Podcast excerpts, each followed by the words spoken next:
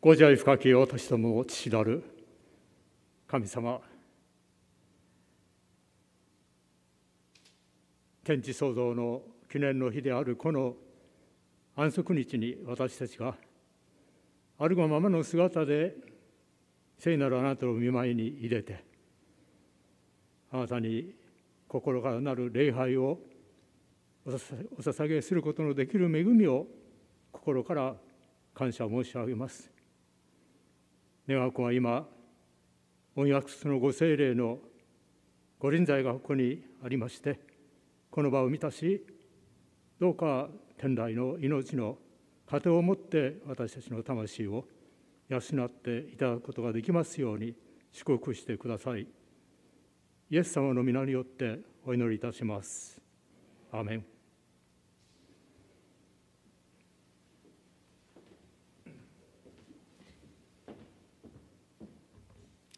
おはようございます。えー、愛する皆様方と共に、えー、安息日の礼拝が、えー、できますことを心から、えー、感謝したいと思います。えー、本日の聖書朗読は、コリント人への第一の手紙1章18節から25節コリント人への第一の手紙1章、え、18節から25節となっております。え、新約聖書、えー、口語訳聖書では257ページ、新共同訳聖書では300ページとなっております。コリント人への第一の手紙1章18節から25節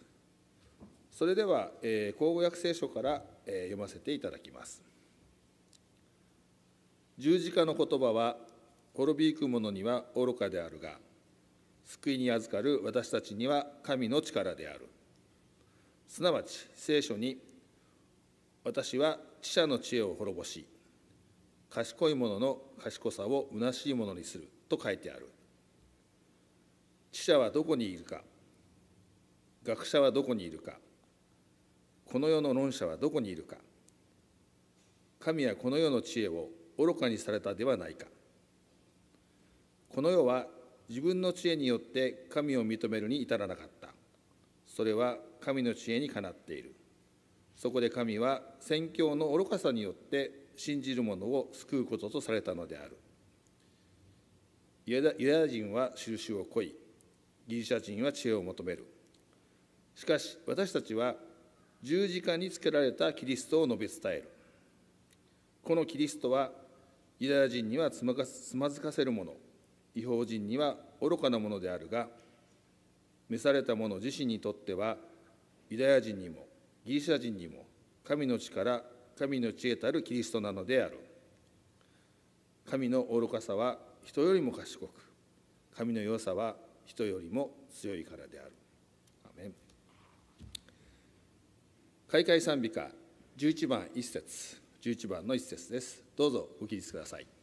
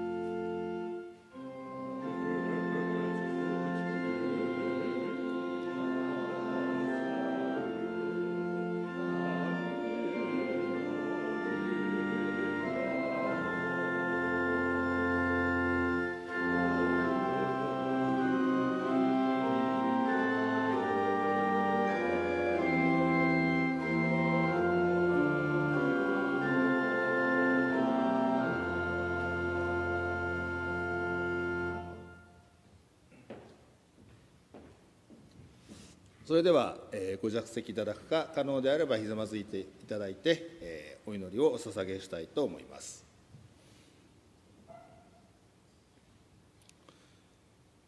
天の父なる神様、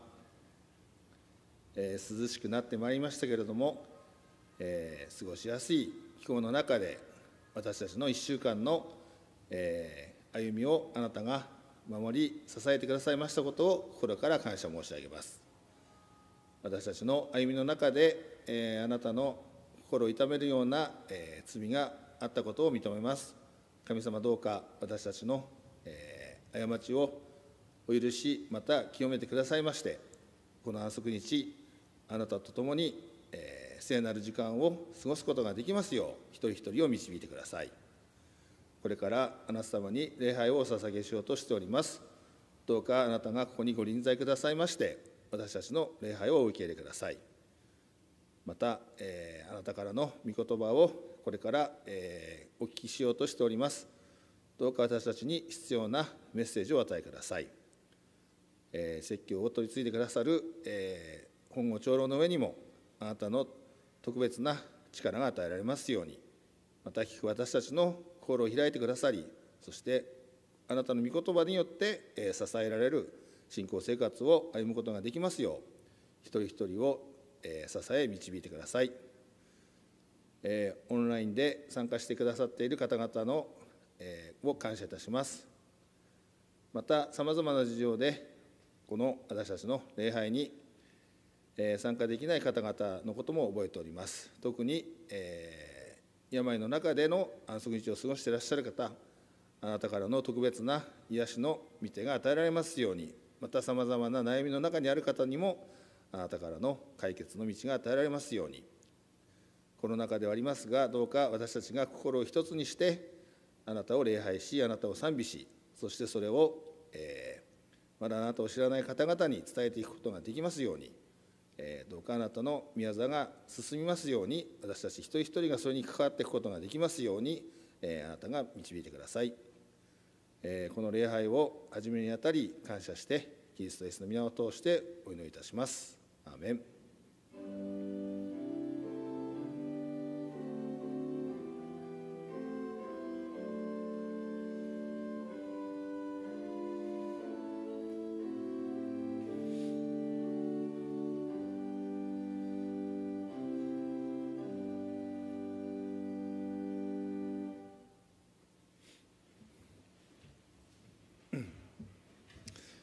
それでは献金をお捧げしたいと思いますので、えー、ご準備をお願いいたします。えー、この礼拝の献金は、えー、半分は、えー、この天沼教会に残り、さまざまな、えー、教会の活動に用いられます。半分は日本および世界の、え、伝道活動、また教会活動のために用いられることになっております。えー11その他の献金をご準備してくださった方々も、えー、一緒に捧げてくださいますようにお願いいたします。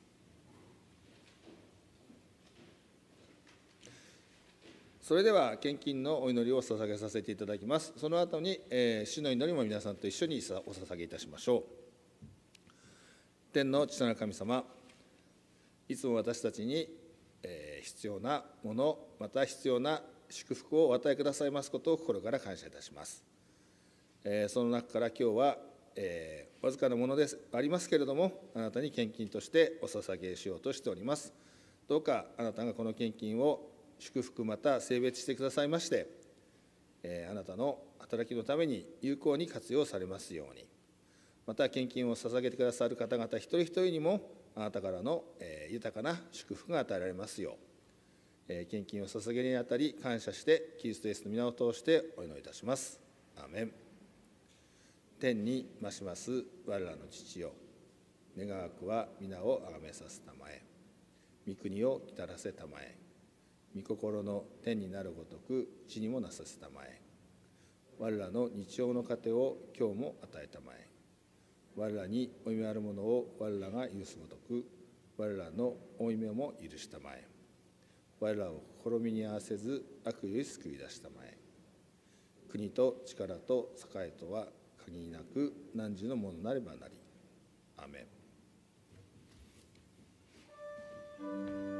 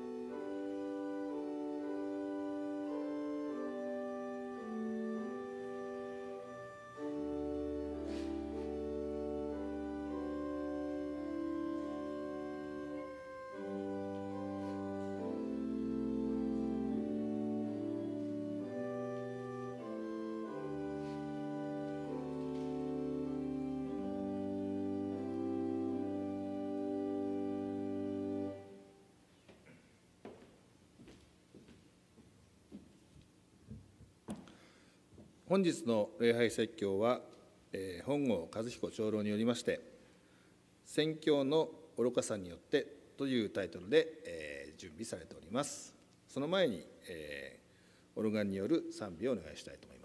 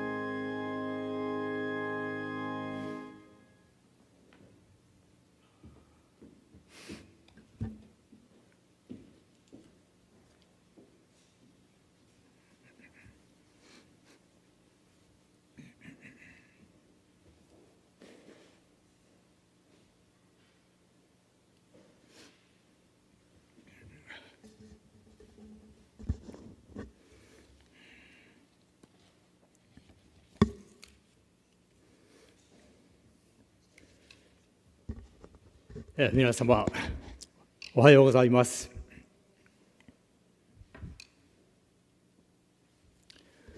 えっ、と今日はあの、えー、今週ですかね。あの祈りの祈祷集を持たれた三育学院のあの学生の皆様方も今日はあのオンラインで、えー、この礼拝に参加しておいでになるとお聞きしております。歓迎申し上げたいと思います。えー、早いものでもうあっという間にですねあの1年が過ぎましてもうひとたび長長老としての、まあ、天沼教会での礼拝の当番、まあ、実は来てるわけなんですね。まあ、年齢的にも日増しにこの高齢さというんでしょうかこれが増してまいりまして、まあ、いろんな意味で弱さを実感している今日この頃であります。教会でのいわゆるお説教ですね、えー、教会でのお説教もおそらく今回が最後になるのではないかと思っております。力のないものでありますけれどもご精霊のお導きとお助けをいただいて与えられたこの務めを全うさせていただきたいと思っております。今日は何をお話ししようかと悩みましたがかなり前から、ま、このようなお話をしようと思っておりましたこと。それは自分のこの歩みというものをですね顧みながら、まあ、私自身の本当にあの拙い入信の証をさせていただきまして神の導きということと宣教ということについて皆様とご一緒に考えてみたいと思いました。私はあの第二次世界大戦太平洋戦争ですね始まった翌年の11月に長崎県の佐世保市でのある場所でですね。あの双子の兄弟のうちの一人として、まあ、生を受けました。実は私の方が10分早く出てきたみたいで、えー、まあ、私の方が歴とした兄なんですよね。彼が弟なんです。私の父は、まあ、当時はあの海軍士官でありまして戦後はあの中学校とそれから工業高等学校の教員をして、まあ、生計を立てていまして、まあ、私たちはですね、えー、まあいつもこの仮住まい と言いましょうかあの仮住まいのですね決してあの裕福とは言えないような、まあ、そういう家庭に育ちました。でもあの私たちの両親はですね本当に教育熱心でありましてまたあの道徳的にも子どもたちが本当にこの曲がったことのをしないですね正しい道に歩むようにと、まあ、厳しく育てられたというそういうこの思いがあります。高校生になった時私たちはあの優秀な大学に進学するために猛勉強をさせられたんですね。その当時はですね四等五楽というそういう言葉がありました。ご存知の方いらっしゃいますですかね。四等五楽というどういう意味かというと4時間しか寝ない。4時間しか寝ないものは合格する。ですね。娯楽というのは5時間も寝るものは落第するというそう四等五楽というそういう言葉があったんですね。私の弟は超真面目で4時間タイプですね。私は普通の真面目で5時間タイプでありました、まあ、彼は勉強しすぎてそして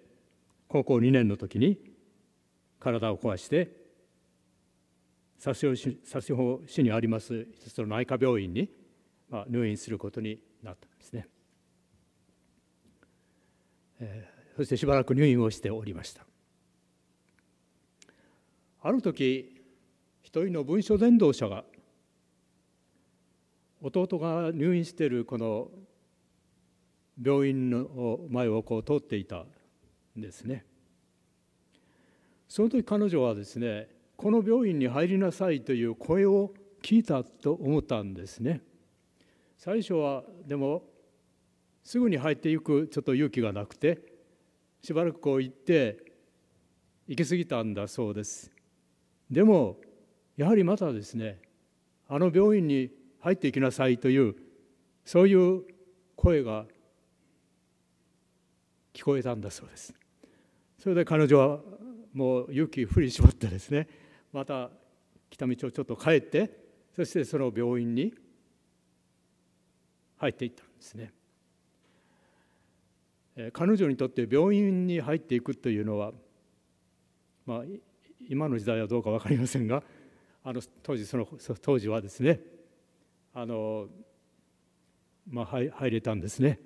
でも彼女にとっては初めての経験でありましてそして彼女は本を持って中を一人一人を入院している人たちを訪ねて回ったわけです。その時本を求めたのは一人でありました。26人ぐらい確か入院してたと聞いております。でもその時に本を求めたのは一人だけでした。その一人が私の弟だったんですね。まあ、ちょうどその時 私の母が弟を見舞いに来ておりましてそこへ文章伝道者が入っていった。弟は母はですね弟がその紹介された本に興味をこう示しているようだったので母はその本を買ってあげたんですねその時の本は「キリストへの道」とそれから「生活を豊かに」エレン・ホワイトが書かれた本ですね。そしてあの山形敏夫先生という先生が書かれた「真理への道」というそういう本があったんですね。まあ、これこの 3, 3つの本をあの買ってあげたわけです。まあ、やがてあの病気も回復に向かいまして弟はですね自宅、まあ、療養ということになりました、まあ、教会に行くようになっていて彼は聖書を勉強ししておりましてそして新しく発見したこの真理についてまた神についてですね。私にどうもこういろんな機会を見ては話そうとしていたのですね。そしてうちにあのえっ、ー、と小さなあのオルゴンがオルガンがあったわけです。オルガンですね。でそのオルガンの前に座ってあの慈しみ深き友なるイエスはという賛美歌をですね2人で歌いました。あのいわゆる月なき美空にきらめく光ですよね。あの、まあ、歌がもともと好きだった私が、まあ、彼と共にですね「慈しみ深き」と歌うと彼はもう非常に嬉しそうな顔をですねあのしておりました。私には全然分からなかった。ただ月なき、えー、このいわゆるきらめく光声を歌った。しかし世界を作った神がいる。人は罪人である。神の子イエスは罪人の身代わりとなって十字架の上で死んだ。彼は復活して天に上げられまた地球に戻ってくる。彼を信じれば死ぬことがなく永遠の命を得ることができる。などということは本当にバカバカしい。科学的な優れた英知の持ち主であるという自負している。私にとってですね。それはまことに幼稚な作り話にしか思えなかった。ですね。本当にそうだったんです。作り話にしか思えなかった。私にとって宗教は弟のように病気したりするですね。弱いもののためにあるもので人間が勝手に作り上げたものに過ぎない。神は見えないではないか。神を証明することができるのか。と言って、まあ、難解な質問ですね。私は弟を困らせていたことをいつも覚えています。私は全くの無神論者でありました。進化論者でした、まあ、進化論者は無神論ですよね。全くの無神論者です。そのような私がある夜のこと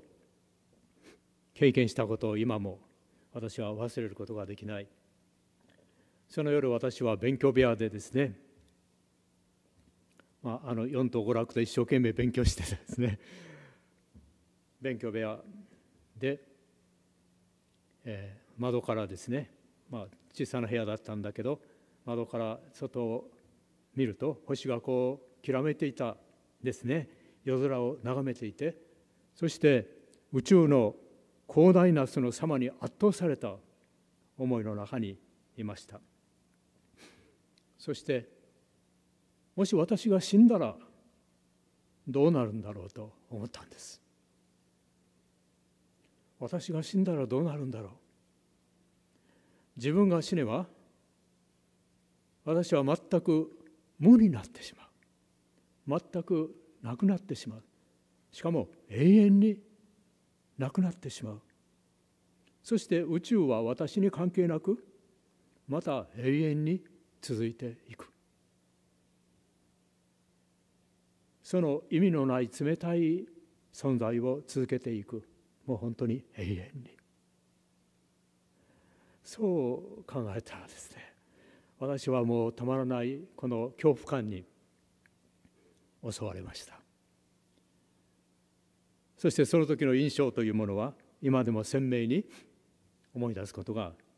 できますまあそうこうしているうちに失礼します。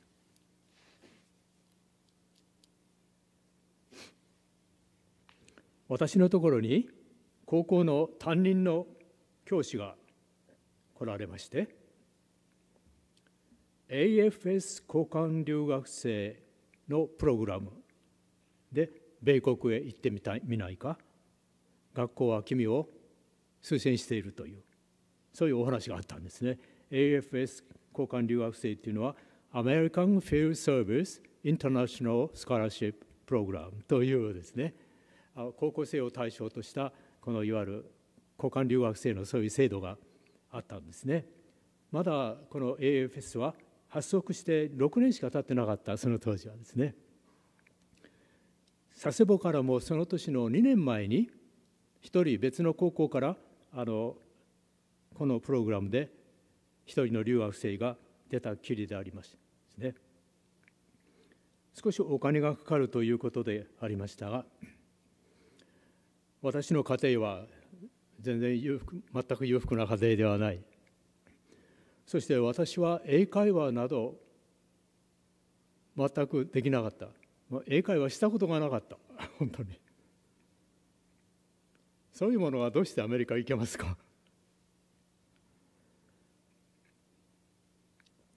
もう私にとってはもうこの話は初めからもうアウトですね、えー、不可能だと思っていました。しかし今思えばですね普通はありえないようなことが次から次と起こりまして。私は第7期 AFS 交換留学生としてアメリカに行くことになったんです。今でも信じることはできない。ただ今信じることができます。私が交換留学生となったのはただもう本当にひとえにですね。私の魂の救いのために神がなされた恵みの奇跡。であったということを今信じております。また弟のですね祈りへの神の応答であったのかもしれないですね。きっとそうだっただろうと思います。まあ、当時はですねまだ船の時代あの今横浜のあの山下公園というところに氷川丸という船がいますよね。あの氷川丸で行ったんです。そして実はその時の航海が氷川丸の最後の航海だったんだそうです。私は知らなかったんですがまあ実にあの記念すべきですね、まあ、ボーイズであったわけです。その時の公開は米国まで2週間かかりました。2週間。まあある晩ですね私はあの甲板に出まして太平洋のどっか真ん中だったかもしれませんがもう、ま、何にも見えない海と海と空だけですね。また星が本当にキラキラと輝いていたもう圧倒されるようなそういうですね。夜空を私は甲板に出て氷川丸のね。あの何かを瞑想していたですね。何を考えてたんでしょうね。すると交換留学生の男子の一人の男子のですね交換留学生が私のところにこう来ましてそしてなんか会話が始まったと思うんです。で彼がそのうちですねこういう本があるけど君読んでみないか？と言って私に小さなあの聖書ですねあの English とそれから Japanese 日本語と英語で書かれたあの小さなあのギデオンのですかね。もうちょっと小さなあの新約聖書だったんだと思います。それをですねくれるんですね。君これ読んでみないか。不思議なことがあるんですね。私はあの船室の私のベッドに横になって、まあ、生まれて初めてですね手にした聖書を読んで開いてみました。悔い改めよ天国は近づいた。Repent for the kingdom of God is at hand. この聖句がですね飛び込んできたんです。その意味はよくは分かりませんでした。でも何か不思議にその言葉に惹かれるものがありました。またこういうことがありました。ある晩時ですねダンスパーティーというのがあったんです。あの私たち留学生はアメリカの生活のいろいろをですねいろんなことをまあ勉強するということがあったんですね。船に乗っている間にね。そしてジャズとかワルツとか何々とかあのそういう踊りをですねこう学ぶ必要があったわけです。私はワルツは何とかできましたけれども 他のあのいろんなものは全然分かんなかったですね。えー、休憩の時間がやってきましてその休憩の時に私はあの例の聖書をねこう読んでたみたいなんですね。えー、そこへ今度はあの一人のあの留学生の女子の留学生の方がですねやっぱり私のところに来られてでやっぱりなんか会話がが始まったんだと思うんですよね。そして彼女はですね聖書にこの聖書のこのところにこういう御言葉がありますこういう御言葉がありますと言って優しくこう教えてくれたのがですね私は道であり真理であり命である誰にも私によらないでは父の身元に行くことはできない I am the way, the truth, and the life. No man comes unto the Father but by me. というあのヨハネによる福音書の14章の6節この御言葉だったんですね。私は道であり真理でありまた命である。私によらないでは。誰も父の身元に行くことはできない、まあ、なんと本当に不思議なことがあるものだと思いましたね。まあ、長かった私の船の旅というのがようやくまあ終わりまして。カナダのバンクーバーを経て米国のワシントン州のシアトルというところに着き今度はですね大きなプロペラ機です。あのこの右と左のあの翼の前に2つずつプロペラがついているようなそういう大きなプロペラ機でした。ジェットなんかなったジェット機なかったんです。その当時はね。そして私にとっては初めての飛行機だったわけです。シアトルからシカゴまで飛びました。そしてシカゴからオハイオ州のトレードというところへ行きましてそしてトレードで今度は単発のですねちっちゃな飛行機に乗りましてトレードからライマーというところにですね、えー、そこは私が1年間あのアメリカで過ごすことになって過ごすことになっていたバンデリアという町の近辺にある飛行場だったんですねそこに着いたわけですでそこに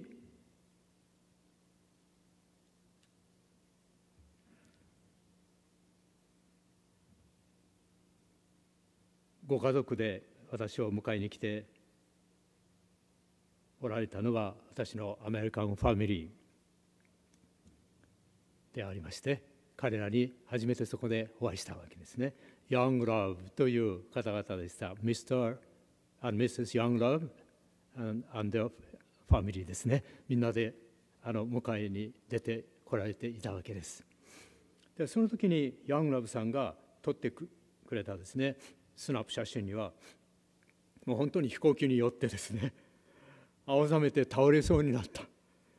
でも無理に何とかして笑顔を作ろうとしているですね一人のジャパニーズボーイが映ってるんですね。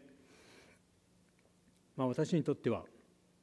それはですねもう本当に一生忘れることのできない素晴らしい方々との出会いの始まりでもありました。バンデリアの我が家に落ち着きまして間もないある日のことであります。私はあのファーダーとマダーが隣の部屋で相談をしているのをつい聞いてしまったですね。私はあの英語の聞く能力も本当に限られていたので、えー、でもそういうことは何となく分かったんですね彼は話しているのは分かったんですお父さんがお母さんにねこう言っておられる。カズーにカズーっていうのは私のことです。カズーに聖書を買ってあげたい。けれどどう思う？とお母さんに聞いておられたでお母さんがそうね。私もそう思う。ですね。賛成だわ。とこういうふうに言っておられた。でも何かその時ですね聖書を買うだけのお金の持ち合わせがないどうしたらいいだろうっていうようなことをこう話しておられたみたいなんですね。私はその時不思議に思ったんです。AFS の留学生を1年間こう世話をするっていうのはやっぱりあのある程度あの経済力のある方でないといけないと私は思っていたのでこのヤングラムの家族はどういう方々なんだろうなと、まあ、実はその時思ったんですね。どのようにお金の工面をつけられたか分かりませんけれども翌朝お父さんは私をですね町のクリスチャンブックストアらしいですねそういうところに連れて行ってくれましたそしてねカズこの中で一番気に入ってる。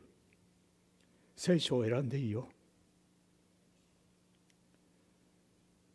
お父さんお母さんからのカズへのプレゼントだよ。と言ってですね私に一冊の本当に素晴らしい黒革の聖書もちろん English Bible ですね聖書を買ってくれたんです。そして To dear Kazu from dad and mother とサインをしてくれたんですね、まあ、それは本当に素晴らしいことでしたその時のお父さんのですね笑顔は私の心に焼き付いて生涯忘れることのできないものです。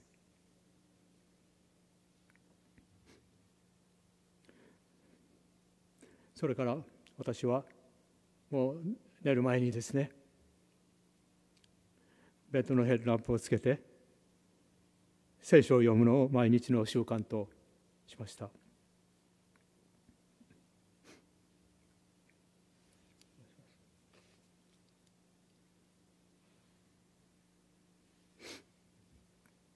まあ、私のあのアメリカンファーダーは不動産の関係であのプリカットホームプリカットホームっていうのはあの組み合わせれば家になるようにして作られたそういうものをですねあのセットを、まあ、もちろん大きなセットだったに違いませんよそういうものを売っているそういう仕事をしておられたんですが本当にあの経験のあるですねクリスチャン紳士でありました。5時ごろ起きてですね仕事に出る前にリビングルームで聖書を片手に一人ひざまずいて長く神との静かな祈りの時を持つのが彼の習慣となっていました。私はちょっと早く起きた時などに決まってそのようなファーダーの姿を目にしたものです。そして私のためにも祈っておられたようです。それまでこれといった価値観もないまま自己中心に生きてきた私にとってですね彼のそのような生き方といいましょうか何か不思議なものに感じられました。私はいつの間にか以前弱い者のためにあると言って笑ってきた笑っていたですね宗教の世界のことをもっと知りたいと思い始めていました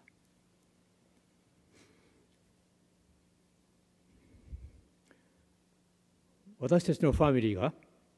毎日曜日、まあ、日曜日の教会でしたので毎日曜日に行った教会は Christian and Missionary Alliance Church と言いました Christian and Missionary Alliance Church と言いました本当にあの聖書に忠実であろうという非常に熱心なですねグループの方々で世界の各地に宣教師を送って福音を述べ伝えて伝道していくというですねそしてまたキリストのごサインを本当に心から待ち望んでいるというそういう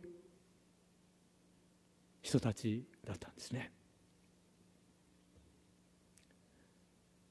でこの教会では私があの教会に行き始めて2回目だったかと思い出す思いますけれども一人のあの非常に敬虔なご婦人の方がですねまあ、本当に忘れることができないねこの方が私にですね聖書研究を、まあ、お母さん私のお母さんがマダがそのそのような手あれをあのその方に、ね、願われたみたいであのその方から聖書研究を受けるということになったみたいで、まあ、その1回目であったわけですね。で聖書研究を、まあ、受けました。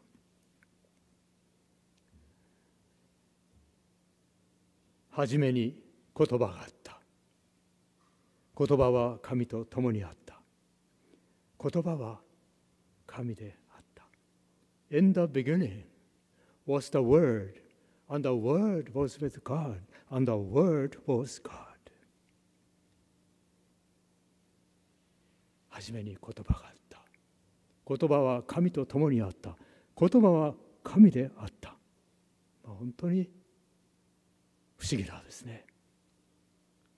大きな力が私の心に染み渡ってきました。それ以来この言葉はですね私の心の中で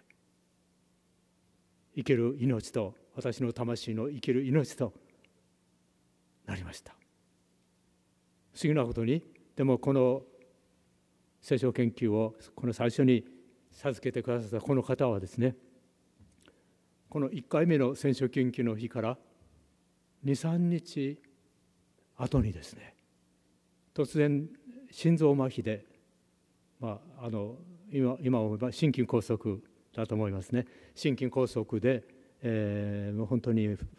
23日後だったと思います。亡くなられて帰らぬ方となられたんですね。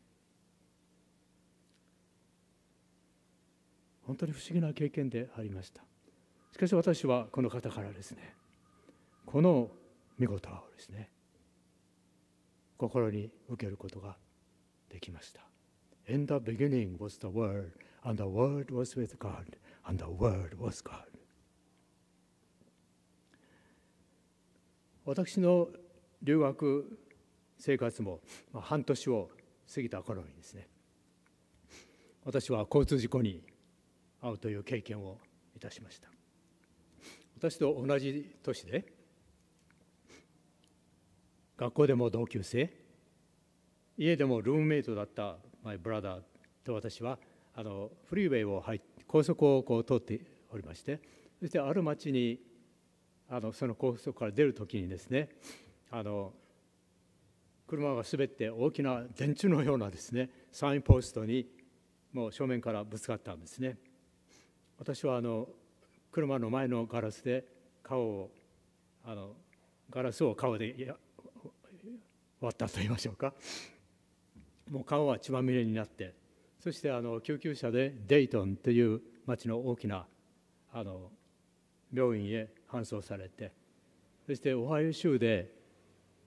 一番腕利きと言われたプラスティック・サージョンいわゆる形成外科医ですねあの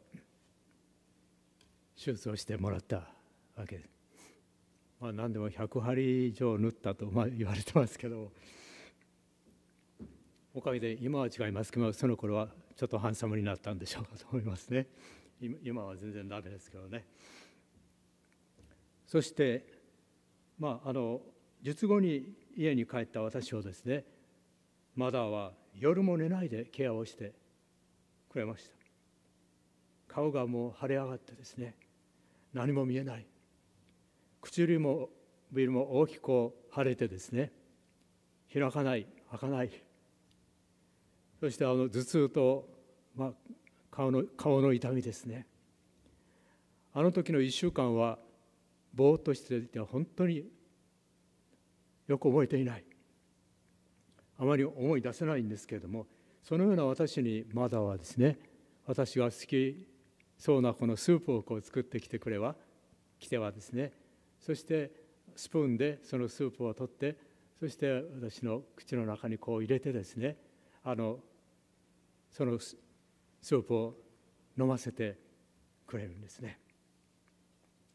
私はあの精神的にも非常なこの、まあ、ショック状態に陥っております。本当真っ暗な世界で悶々としていたその時にですね。軍の関係で以前日本に住んだこともあるというね。確かあの広島の呉にいたとだったと思いますが教会のある方がですねご夫婦でお見舞いに来られて私のためにお祈りをしてくださいました。愛する主よ私たちは数にどうしてこのようなことが起きたのか分かりません。でもあなたはご存知です。神は神を愛する者たちすなわちご計画に従って召された者たちと共に働いて万丈益となるようにしてくださることを私たちは知っている。ローマ人への手紙8の28と書かれてありますがどうかこの経験の中で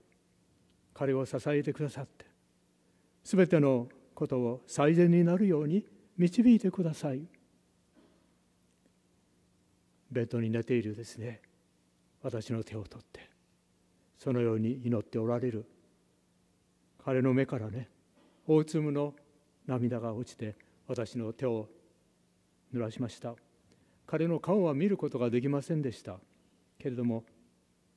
泣いて祈っておられるのが分かりました。私はこの方々のこんなにちっぽけな赤の他人に過ぎない私のようなもののためにですね核も心を注ぎ出して祈ってくださる。もうその心の内を感じてその愛に熱く心を打たれました。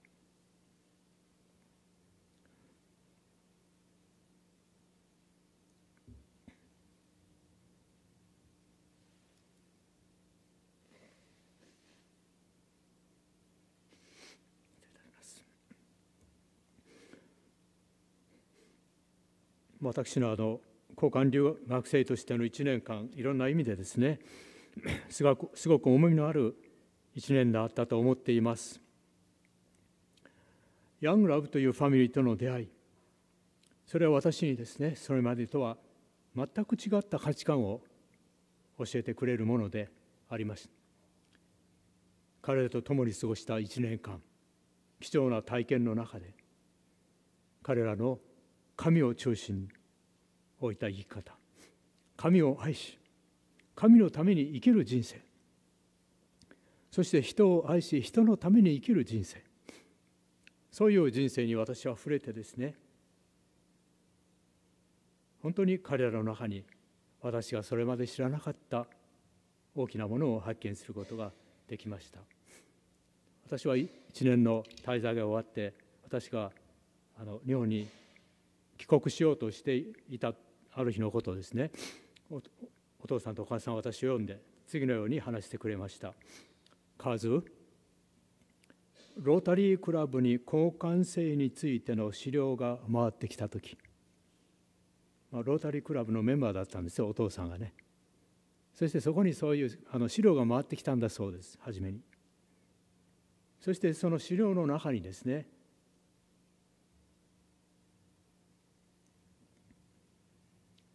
あなたが書いた手紙の中にまあみんな留学生たちは手紙を書いてたんですね。その私が書いた手紙の中にあなたが書いた手紙の中に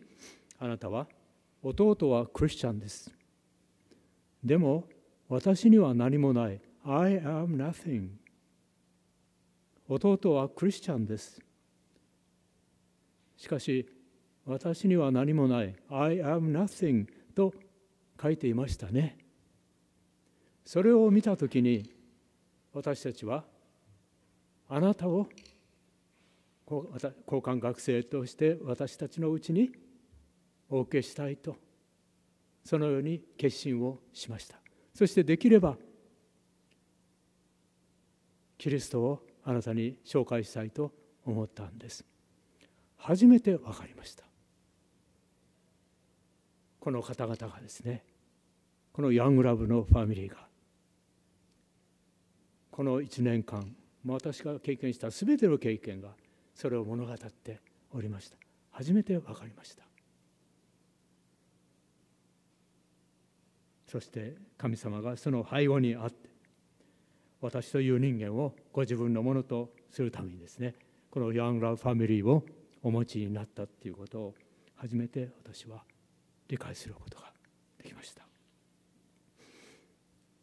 私はまだ米国にいた時にですねまあ、まだビビたるその時は信仰でありましたけれども、まあ、今もそうですが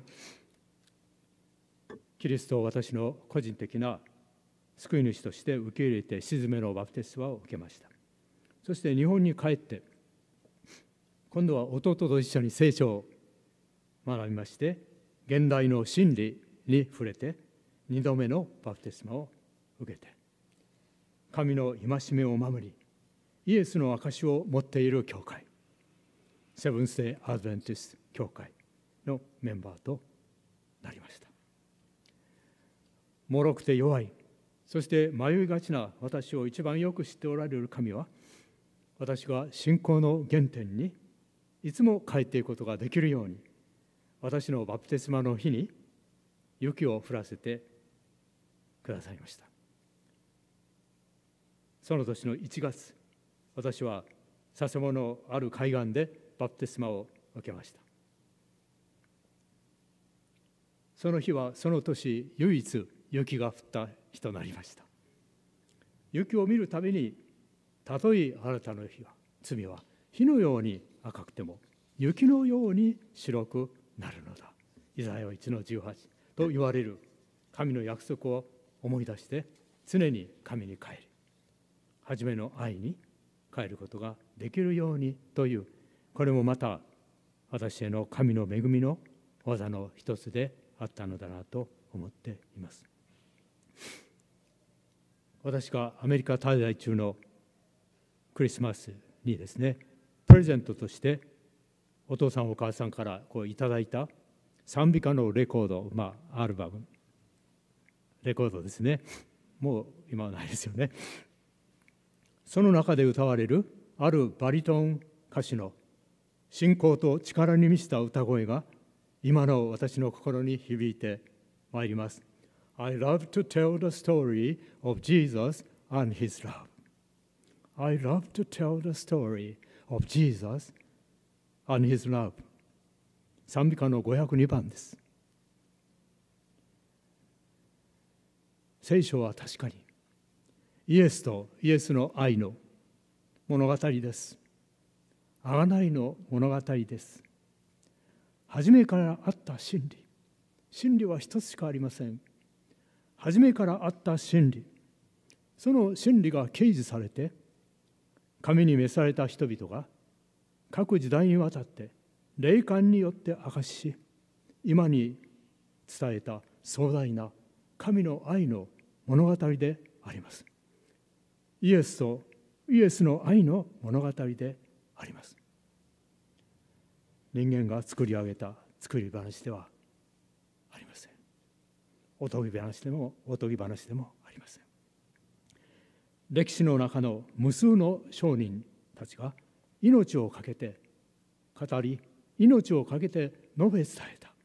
真実の物語なのであります。それは歴史です。故に私たちは信じます。聖書の御言葉を神の言葉をその言葉通りに信じることができるのです。賛美歌のあの502番ですね。まあ今は目標しかできませんけれども私の魂の賛美歌の一つとなりました。特に3番のこの歌詞。心に訴えるものがあります。くすしき恵みあまねく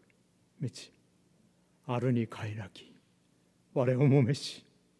天津世継ぎとなしたまえば誰か盛るべき主の救いに。世にある限り君の栄えと慈しみと語り伝えくすしき見恵みあまりく道あるに快楽我をもめし天津世継ぎとなしたまえば誰か盛るべき主の救いに世にある限り君の栄えと慈しみと語り伝え。最後に聖書朗読で読んでいただきましたコリント人への第一の手紙。一章の18節から25節を読ませていただいて本当に拙い私の入信の証を終わらせていただきたいと思います。十字架の言葉は滅びゆく者には愚かであるが救いに預かる私たちには神の力である。すなわち聖書に私は知者の知恵を滅ぼし賢い者の賢さを虚しいものにすると書いてある。知者はどこにいるか学者はどこにいるか。この世の論者はどこにいるか。神はこの世の知恵を愚かなものにされたではないか。この世は自分の知恵によって神を認めるに至らなかった。それは神の知恵にかなっている。そこで神は宣教の愚かさによって信じる者を救うものとされたのである。そこで神は宣教の愚かさによって信じる者を救うこととされたのである。ユダヤ人は印を恋ギリシャ人は知恵を求める。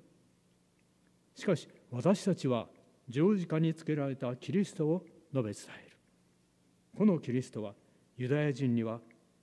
つまずかせるもの違法人には愚かなものであるが召された者自身にとってはユダヤ人にもギリシャ人にも神の力神の知恵たるキリストなのである。神の愚かさは人よりも賢し神の弱さは人よりも強いからで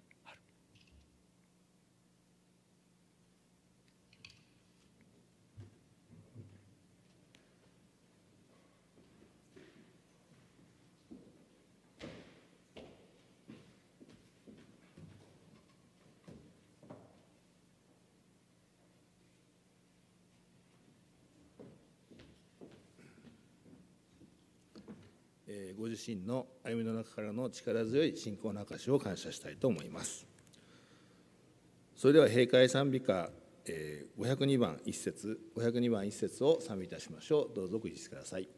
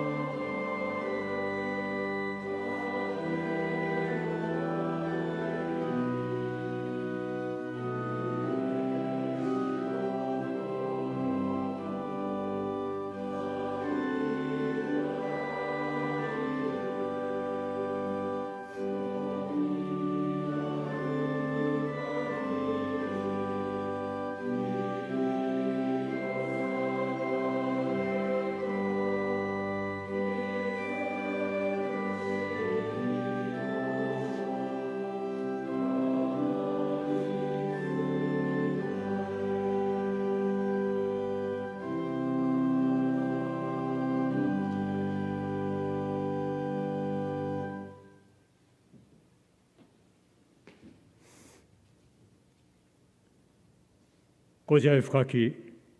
父なる神様。私たちは皆かつては罪の中に死んでいたものでありますがあなたはこのような私たちをも生かしてくださいましてあなたの大きな恵みのうちに生きるものとしてくださいました。その限りない恩愛を心から感謝しあなたの素晴らしい皆を褒めたたえたいと思います。あなたは今私たち一人一人をもあなたの証人となるべく召しておいでになられます。どうか私たちの中に新しい力を与えて新しい力を与えてください。そして私たちが世にある限り君の栄えと慈しみとを語り伝えていくことができるように祝福してくださいイエス様の皆によってお祈りいたします。アーメン